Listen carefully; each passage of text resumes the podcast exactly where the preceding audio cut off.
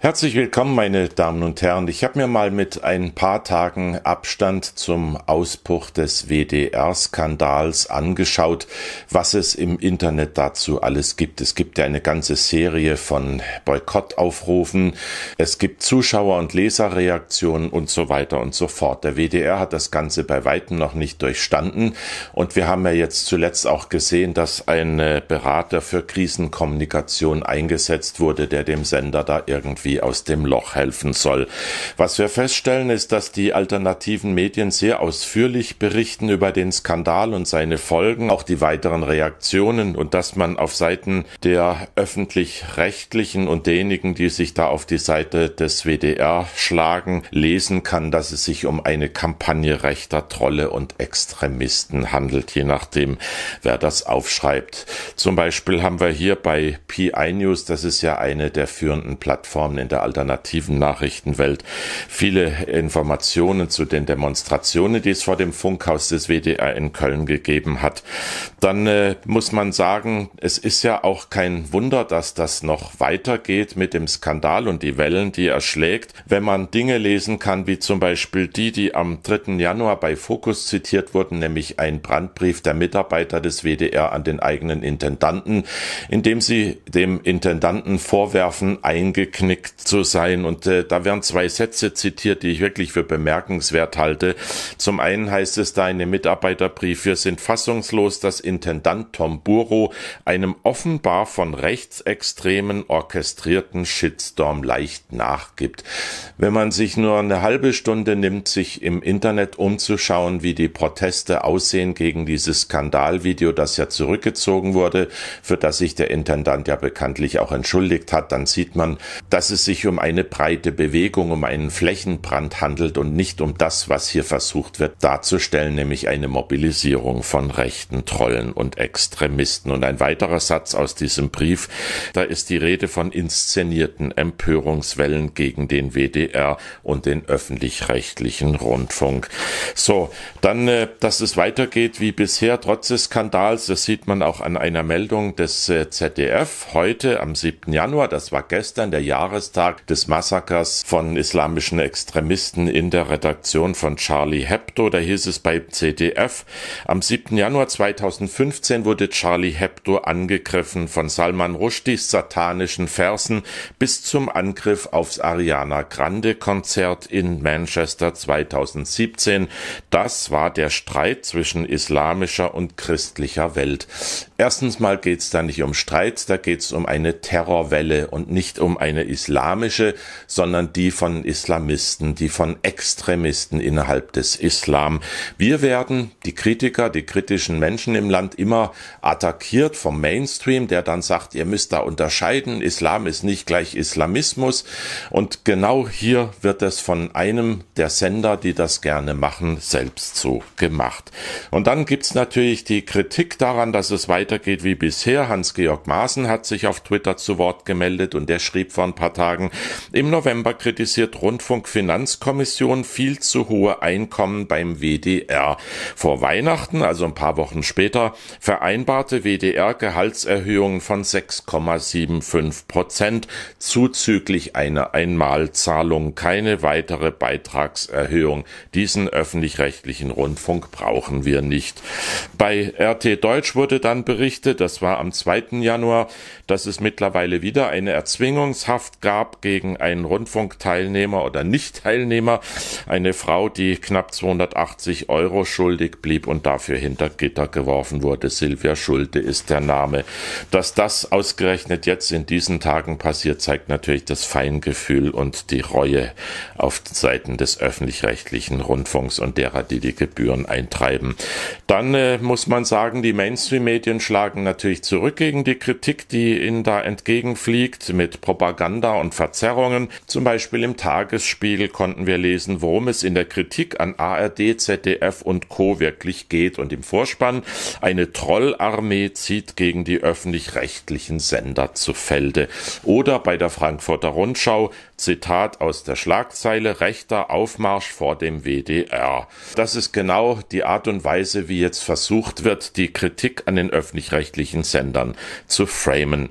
Tja, und äh, dass es sich um eine sehr breite Kritik an den öffentlich-rechtlichen, insbesondere natürlich am WDR handelt, das sehen wir zum Beispiel daran, dass sein äh, Bundestagsabgeordneter und Obmann der FDP im Verteidigungsausschuss, das ist Alexander Müller, hier folgendes tweetet oder twittert, wenn man monatlich 17,50 Euro Gebühren zahlt und vom Anbieter als Umweltsau beschimpft wird, hat man doch sicher ein fristloses Kündigungsrecht, habe mächtig Lust auf einen Musterprozess.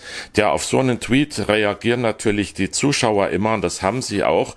Und da kam viel Zuspruch, zum Beispiel von Dirk May, Sammelklage, meine Unterschrift haben sie. Oder Icke Stadtmeiser, meine auch. Dann gibt's eine Meinungsäußerung von Oliver Richter, der gehörte der CDU in Köln an, äh, zählt sich zur Werteunion und der schrieb, fünf Euro pro Monat für maximal drei Sender, den Rest einstampfen, Intendantengehälter um mindestens 50 Prozent kürzen, Haltungsjournalismus ächten und durch neutrale, nicht bewertende Information ersetzen. Dann klappt's auch wieder mit der Daseinsberechtigung. So, Jürgen Fritz, auch ein bekannter Blogger und Journalist und äh, ein Philosoph auf äh, den, in den alternativen Medien, der schrieb hier auf Twitter, Information gerne, permanente Indoktrination und Manipulation, nein, danke. GEZ Zwangsgebühr, so kann sie gestürzt werden. Wir haben viel von dieser Art, nämlich der Versuch, Aufklärung zu betreiben und den Zuschauern, den Lesern, den Zuhörern zu sagen, was sie machen können in der Situation, wenn sie diese Art und Weise des Medien-Mainstreams ablehnen, uns zu informieren. Hier zum Beispiel rundfunkfrei.de, das ist, äh, die bezeichnen sich selbst als eine Befreiungsbewegung und stellen drei Forderungen. Erstens für die mediale Selbstbestimmung, zweitens für die Befreiung vom Zahlungszwang und drittens für einen Rundfunkvolksentscheid. Dann haben wir David Berger, den kennen viele hier auch auf diesem Kanal. Was sagt uns das über die GEZ-Zwangsabgabe und den Staatsfunk, wenn Linksextreme zu Hunderten und teilweise gewalttätig in Köln für deren Erhalt kämpfen? Das spielte an auf die beiden Demos, die es seit dem 29. Dezember vor dem Funkhaus des WDR in Köln gab und jedes Mal kamen ja auch da Linke, die eine Gegendemonstration gemacht haben. Berichte über Demos habe ich mir aufgeschrieben. Journalistenwatch äh, berichtet sehr viel über diesen ganzen Themenkomplex. Dann haben wir sehr viel Information auf der Seite Hallo Meinung, auf die beziehen sich auch Zuschauer bei uns im Kanal. Da wird ein Gebührenstopp gefordert und da habe ich einen oder dort habe ich einen ellenlangen Ratgeber gefunden, wie man den Beitragsservice ärgern oder aushebeln kann. Da werden ganz konkrete Tipps gegeben. Zum Beispiel kann man dort ein Formular runterladen für den Lastschrifteinzug, also genauer gesagt dessen Kündigung, also konkrete Anleitungen. Und dann melden sich natürlich viele, viele Leser und Zuschauer. Gabriele Friebe hier auf Twitter auf der heutigen Demo gegen den WDR in Köln, das war am 4. Januar, wurden ältere Menschen von linksradikalen SS-Truppen der Antifa verprügelt und verletzt. So wurden drei ältere Frauen von 70 Linksterroristen angegriffen. Es folgten heftige Schläge auf Kopf, Rücken, in den Magen und das Gesicht. Ich habe viele auch bei uns im Kommentarfeld von Zuschauern äh, viele Berichte gefunden oder Meinungsäußerungen von Menschen, die dabei waren bei diesen Demonstrationen. Dann auch Beate B. auf Twitter. Es ist schier unerträglich, dass eine Demonstration von normalen Bürgern, die gegen den WDR demonstrieren, mit einer Gegendemonstration von Antifa, den Grünen und Verdi niedergeschrien wurden, mit Nazis raus. Ganz normale Leute. Hier läuft sehr vieles falsch. Und äh, dann dann haben wir auch solche Tweets oder Twitter-Beiträge wie den hier von John Smith. Der hat da reingestellt, was er als, äh, was er zuletzt überwiesen hat, nämlich 0,01 Euro, einen ganzen Cent an Rundfunk Berlin-Brandenburg. Und bei Verwendungszweck hat er eingetragen, reduzierter Beitrag wegen WDR Umweltsau. So, dass die Geduld ziemlich am Ende ist, macht auch dieser Tweet hier deutlich von einer Teilnehmerin, die sich einfach nur Rosi nennt. Zitat, ich habe nach 43 40 Jahren immer pünktlich Beitragszahlung für Rundfunk und Fernsehen. Nun erstmalig meine Zahlungen vorläufig komplett eingestellt. Wir haben viel geschluckt, doch damit ist jetzt Schluss.